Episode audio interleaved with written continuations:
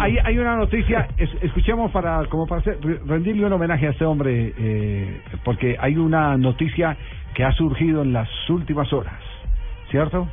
Escuchemos.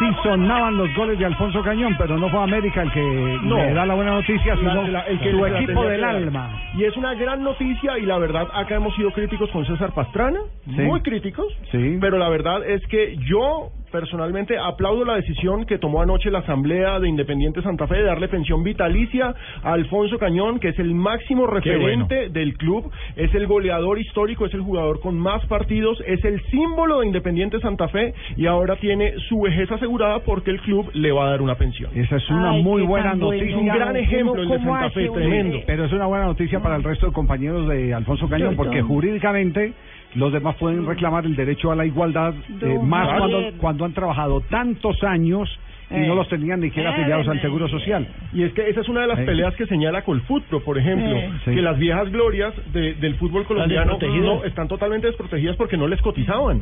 Sí, por No, eso, Javier. por eso le digo, como como el tema, el- ese es un tema ¿Puede- puede legal delicado, es un tema legal de- eh, no, no, no, sino que pueden reclamar el, el Ah. derecho, eh, La igualdad. porque Cañón, Cañonis jugó los años suficientes en Santa Fe para merecerse la pensión. Claro, tres veces ¿Cierto? campeón, No, 66, no, no, no, no, 71, no es tiempo. 75. Tiempo, tiempo, es tiempo. No es, no es eh, cuántos títulos, no tiempo. ¿Cuántas semanas de cotización dejó eh, eh, el fútbol colombiano de darle a las glorias del pasado? Hagamos la Ese cuenta, es- del 64 al 78 jugó en Santa Fe.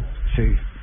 ¿Te acuerdas del 77, porque ¿Te acuerdas del al- al- al- 69? al Bucaramanga, Exacto, sí, señor. exacto. 13 Entonces- años, 13 años. 13 años. eh, eh, en 13 años tiene eh, el derecho, si hubieran pagado, Ujú. a la pensión. Se le reconoce Independiente Santa Fe el gesto, pero esto también le abre la puerta a que los demás tienen el mismo derecho a reclamar.